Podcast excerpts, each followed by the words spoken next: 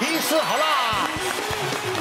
好，马上欢迎我们今天四位帅哥美女好辣医师团。欢迎。好，我们今天三位特别来宾。讲到这个瘦身呢，是很多人这一生的事业也是置业，绝对啊。但往往呢，已经觉得说，哎呀，我已经吃的很少了，但是还是瘦不下来，怎么办呢？那今天请专家专家呢，为大家检视一下。有些人就是吸空气都会胖，我们来看到底什么问题？你有易胖体体质吗？头发眉毛较稀疏的人哦，皮肤容易有湿疹，早上起不来，晚上睡不着。哎呦，嗯，哇，头发眉毛稀疏，我就是啊。你有吗？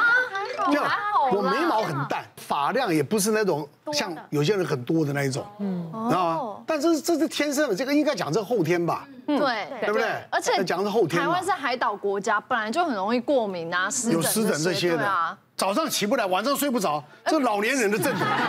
你现在年轻人也这样了，年轻，所以这感觉都还好哎。好，怎么办？我我们先讲一下哦，其实减重我觉得是大家的课题。其实我们真的遇到像临床病人是这样，他在经过一个很精准的饮食跟运动的计算下，哎。完了，体重完全不变。这时候其实我们在这种情情况下才需要去呃观察我身体上出了什么毛病。其中第一个可以观察，其实你可以从你的头发跟皮肤。嗯，好，这两个其实跟我们新陈代谢都有关。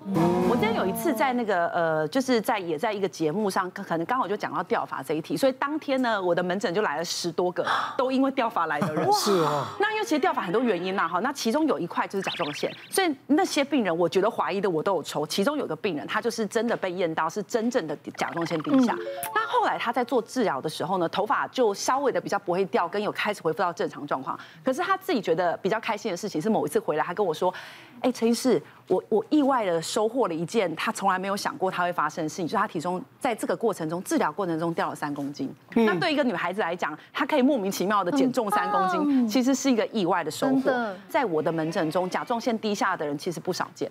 我见过一个呃，她是个。贵妇哈，她全部的精力就是减重，所以其实对他来讲的话，他可以花很大量的金钱在减重。比如说，他就跟我说，他去过那种妹差风，该用过的药，听说什么好吃的减重的药物，他都试过。他做过比较积极的，就是放水球。问题是这些做法，其实在很多人可能至少会掉个一两公斤嘛哈。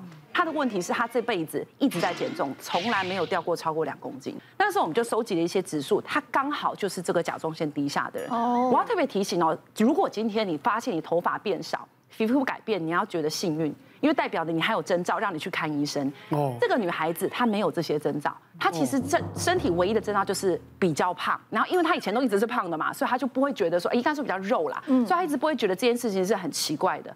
后来呢，我们就发现她其实合并了甲状腺功能低下，它是属于功能型的异常。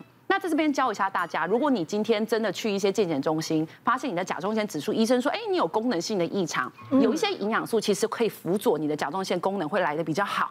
以维生素来讲，维生素 A、维生素 D 其实会有一些加分，哈，维生素 B 也会哈。以矿物质来讲，有两种矿物质，一个叫锌。一个叫散，这些营养素其实对于一个甲状腺的支持，其实是会有一些呃一定程度的帮助。所以那时候其实我没有给他药物哦，我们只是给了一些营养的指示跟营养素的建议。蛮有趣的是，他以前到现在，他其实是后来我才知道，他最高只有瘦过两公斤，在那一次的治疗里头，三个月他就瘦了八公斤。哦！所以跟大家讲，如果你今天是一个困难减重者，我还真的蛮建议你哈，要找一下是不是甲状腺出了问题。可能一找到了，你的减重之路瞬间就变得很光明了。对，是是是是。那我来帮大家分析一下第二个，就是刚刚讲湿疹的问题。那湿疹就是真的超级常见的嘛，哈，但是大家不知道的事情是，其实湿疹暗示的是。这个海平面底下是有 something wrong，就是一个发炎。嗯，这个发炎表现在你的皮肤上就是湿疹，甚至比较严重，它甚至会一直轻微的一直低烧的。嗯，所以近期就是 COVID 的关系嘛，哎，很多人这样烧烧烧。那如果不是 COVID，其实有时候我们甚至要想到这个诊断。那我之前一个蛮也是算呃算印象深刻也算啦，就是一个四十几岁的女性嘛，然后她其实不太重哦，然后平常是有运动健身习惯的，对，可是她的困扰就是说她明明有在重训的，可是体脂就是下不太去，然后肌肉量也练不起来，然后他教练也很无奈，就是你都已经吃成练成这样子了，所以他就说哎不行，他一定要找专业的来处理他这个减重，所以我就一边在听他讲话，就发现他就是这样。一直抓，嗯，对，然后就一直抓，对我就说，哎，奇怪呢，你的皮肤是有什么状况吗？他说啊，没有啦，就湿疹啊，啊，这皮肤科我也看过啦，啊，就是体质啦，找不到原因这样子。那我听到皮肤，我就想说，哎，发炎，我就开始问了，因为其实发炎这件事情跟身体一个大器官有关，就是肠道。嗯，那我们肠胃道是免疫的第一屏障嘛？你看我们吃什么东西一进去，是不是就是胃就是肠？是，我就开始问他，哎，那你有没有一些肠胃道的状况？哎，果然有。消化不良啦，胃食道逆流，这打给拢无啦，哦，就是反正他就觉得这是一种很常见的一个问题。当你的肠道在发炎的时候，它也会有一些影响，因为发炎连带的影响到我身体的两个荷尔蒙，一个是胰岛素，胰岛素它会抠住脂肪；另外一个这种发炎它会诱发一个压力荷尔蒙，因为你的身体会想要把这个发炎去降低下来。好，那这两个都会对我们的腹部脂肪的堆积是比较大的。另外一个，当你的肠道的吸收不好的时候。那你吃一堆蛋白质，它有办法去你的目标器官吗？所以我就很建议他，就说，哎，我知道你减肥是大事，但是我们先把这个问题来来来做看看，可不可以找到你根本的原因？嗯，就果然他的肠道的免疫功能是有问题的。那这个问题从哪里来？哦，食物非常重要，有时候是我们吃进去，所以我们进一步分析，哎，奶制品还有面粉制品。我说哈，我都已经不吃白饭了，没想到那个面食竟然是。会造成他其中这样一个原因，所以我们帮他整个调整饮食，请他先暂时去除这些食物，然后修复他的肠道黏膜。哎，他很顺利的突破他的停滞期，所以体脂肪本来是三十八啦，就顺利降到三十四，虽然还不够好，可是他有信心了，他觉得说我现在找到问题，然后肌肉量也慢慢的可以练起来。好，所以我就呼吁大家说，像这种皮肤，如果你看过专科医师了，可是是体质是气候，你找不到原因，其实有时候就要从你的身体、你的发炎、你的肠道。去来抓出来。其实我刚刚非常有感触啊，就像文心医师所讲的，就是，哎，我之前有一阵子哦，就是，哎，那时候身材还非常胖的时候，然后我很常就是，哎，会有莫名的，就是，哎，起疹子。嗯。那当然，我们都第一时间去看皮肤科啦。嗯。那，哎，就是也是找不到原因嘛。那可能就是，哎，可能工作太忙啊，或压力太大之类的，都会被告知成这样。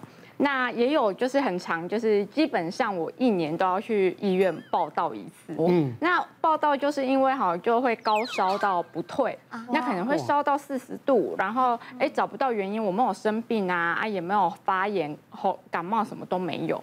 然后很长就是会会因为这样一段期间，然后又发烧烧不退，然后之后又去住院，然后检查的结果就是白血球指数过高，哎，那会有这样发哎发烧的现象。然后就必须一直打那个什么，打抗生素，把它嘿把它降低下来。嗯，所以那那段期间，其实我的身体状况也是一个非常差。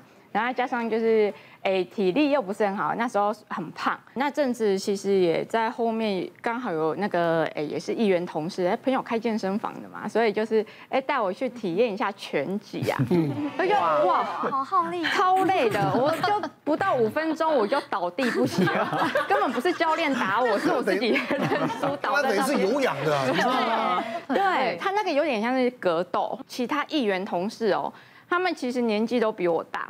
然后年纪比我大之外，体力比你好，每个体力都比我好哎，不像我就五分钟就倒在那边，而且是脸色苍白，还有呕吐的症状这样，就非常的糟。对，所以我后来就哎真的觉得不行，就算了。对，我就直接一次就 KO 了，五分钟 KO，对，五分钟 KO。我后来就决定说哦不行，我一定要运动，然后后来就。当场就报名了，就是拳击，就格斗这样，哦、然后就一直持续到现在。那哎，我我那时候其实是体重的巅巅峰啦，嗯、那个哎体重又秘密了，等一下可以看照片就会知道。可是哎那时候的体脂最高哦，其实是四十五 percent，哇，高是多一倍啊，正常人。你你那时候体重跟现在差几公斤？哎，差了三十五公斤，三十五公斤呢。两年前那时候才二十八、二十九岁，嗯，天啊，那时候体脂四十五趴，那是一个很恐怖的事情。哇，这差好多哎。对，我现在其实，在在我自己的选区啊，很多那个选民啊，其实支持者是认不出我的。有时候他前面经过，他们还想说你到底是谁？对 啊，那时候哎，其实降体脂真的是一个非常难的工作。你像前后这样瘦下来花多少时间？